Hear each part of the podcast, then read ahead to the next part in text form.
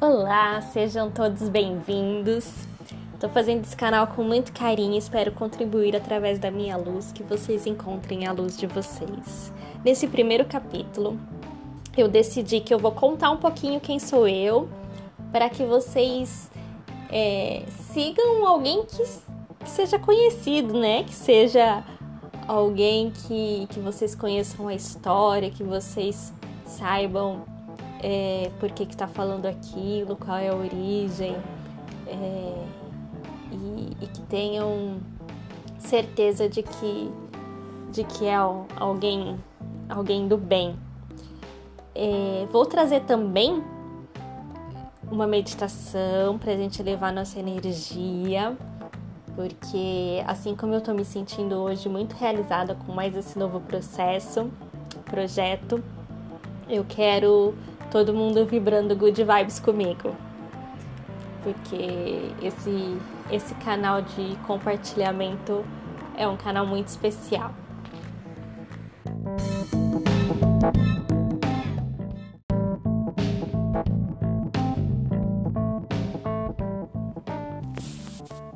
Olá, tudo bem? Para quem não me conhece, eu sou Natália Vilas Boas, psicóloga, Trabalho com atendimento clínico, grupos de empoderamento, sou facilitadora de meditação, terapeuta reiki e venho fazendo um trabalho muito bacana nesse lado da psicoterapia holística, vamos dizer assim, que é o nome mais conhecido entre os, os dias de hoje, ainda que muitas pessoas vejam com um certo receio. O que, que é essa psicologia transpessoal, essa psicologia holística que vocês têm visto bastante na, por aí? É uma psicologia em que acredita-se que nós não somos apenas uma mente, nós não somos apenas resultado de nossas ações, mas nós somos um complexo de tudo isso e nós temos uma alma e essa alma ela se conecta com algo superior. Então a psicologia transpessoal ela vem para fazer essa conexão de corpo, mente, alma e espírito. Então ela vai trabalhar com você, com seu comportamento, ela vai trabalhar com suas ações sim, ela vai trabalhar com seu inconsciente, com a sua criança interior ela vai trabalhar com as energias do seu corpo, porque como a física quântica já comprovou, o nosso corpo também é energia. Então, a psicologia transpessoal, ela acredita que não há uma alma, não há, não é um corpo onde habita uma alma, mas é uma alma em que habita um corpo. Eu comecei essa trajetória em 2011, quando eu me formei na faculdade de psicologia. É, confesso que ainda muito imatura, porque eu fiz a minha faculdade assim que eu saí o ensino médio, mas eu sempre soube que eu queria a faculdade de psicologia para ajudar as pessoas. Desviei um pouquinho do caminho quando eu me apaixonei pela psicologia organizacional, mas eu vi que mesmo ali nesse meio turbulento das organizações, eu estava ali para levar a minha luz para muita gente de alguma forma e possibilitar de alguma maneira que elas encontrassem o caminho da luz. Eu me deparei num emprego certa certo momento da minha vida em que em que me desencadeou muitas crises de ansiedade, da qual me fizeram olhar para dentro é, eu fazia o que eu gostava, mas em um ambiente hostil. Passei a viver os meus horários de almoço dentro de um hospital. As crises de ansiedade se tornaram intensas. Eu precisei começar a tomar medicamentos para desacelerar meu coração. Eu achava que, que eu estava ficando louca porque os pensamentos eram desesperadores, era a ponto de enlouquecer mesmo. Eu passei por diversos neuros, ninguém identificava nada, até que eu fui diagnosticada com síndrome do pensamento acelerado. Ok, eu tinha um sintoma, mas eu ainda não tinha solução. Foi aí que eu comecei a pesquisar como que eu iria me curar sem medicamentos. E entrei nesse mundo da psicologia transpessoal, da psicologia energética. E, e hoje, da mesma forma que eu consegui me ajudar, eu consigo transmitir esse conhecimento para as pessoas que sofrem desse mal do século, que é a ansiedade e outros transtornos também, mas a ansiedade que é o meu foco principal hoje, porque eu entendo essa dor.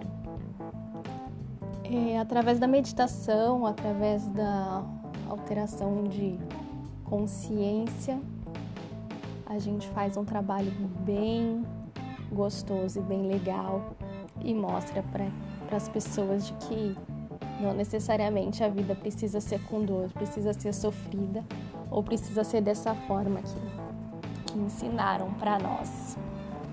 Me desenvolvi, fiz duas pós-graduação, curso de reiki, curso de barra de axis, curso de meditação, tudo isso para promover um bem-estar e poder levar para mais gente, mais pessoas a cura ou no mínimo é, o alívio do, dos sintomas da ansiedade. Então esse canal é, a gente vai falar muito sobre ansiedade, a gente vai falar muito sobre diversos temas e, e eu fiz com muito amor e carinho para que a gente pudesse compartilhar tudo que a, que a vida nos traz, esse turbilhão de emoções e sentimentos que, que a gente muitas vezes não sabe lidar. O primeiro tema que eu escolhi é o nosso podcast inicial é que não há luz no fim do túnel. E eu vou explicar no próximo vídeo, no próximo áudio.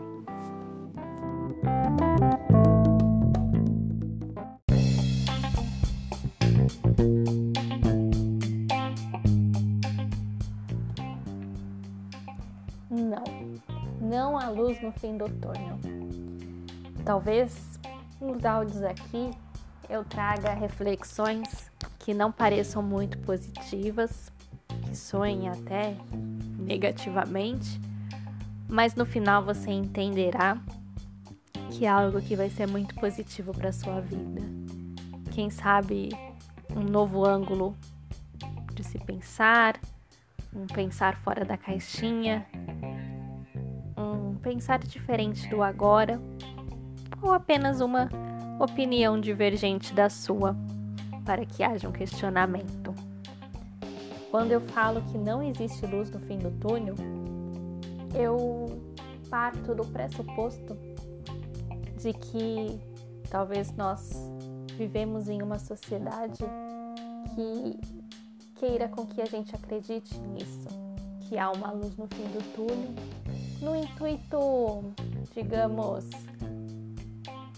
positivo para que a gente mantenha uma vidinha de merda que nós vivemos hoje e que sempre esperamos que o amanhã vai ser melhor. Sempre há uma esperança no dia de amanhã. Sempre há uma luz no fim do túnel, sempre no final tudo dá certo. Mas vocês já pararam para pensar que talvez é, se nós descobrirmos que não há essa luz, que nós descobrirmos que essa luz que eles tanto falam está no fim do túnel, essa luz é nossa, essa luz é da nossa centelha divina e que se nós aprendermos a fazer com que ela emane, com que ela brilhe, a sociedade, a economia irá por um outro rumo? Pois é. Se encontrarmos a nossa luz, como que ficariam as indústrias farmacêuticas?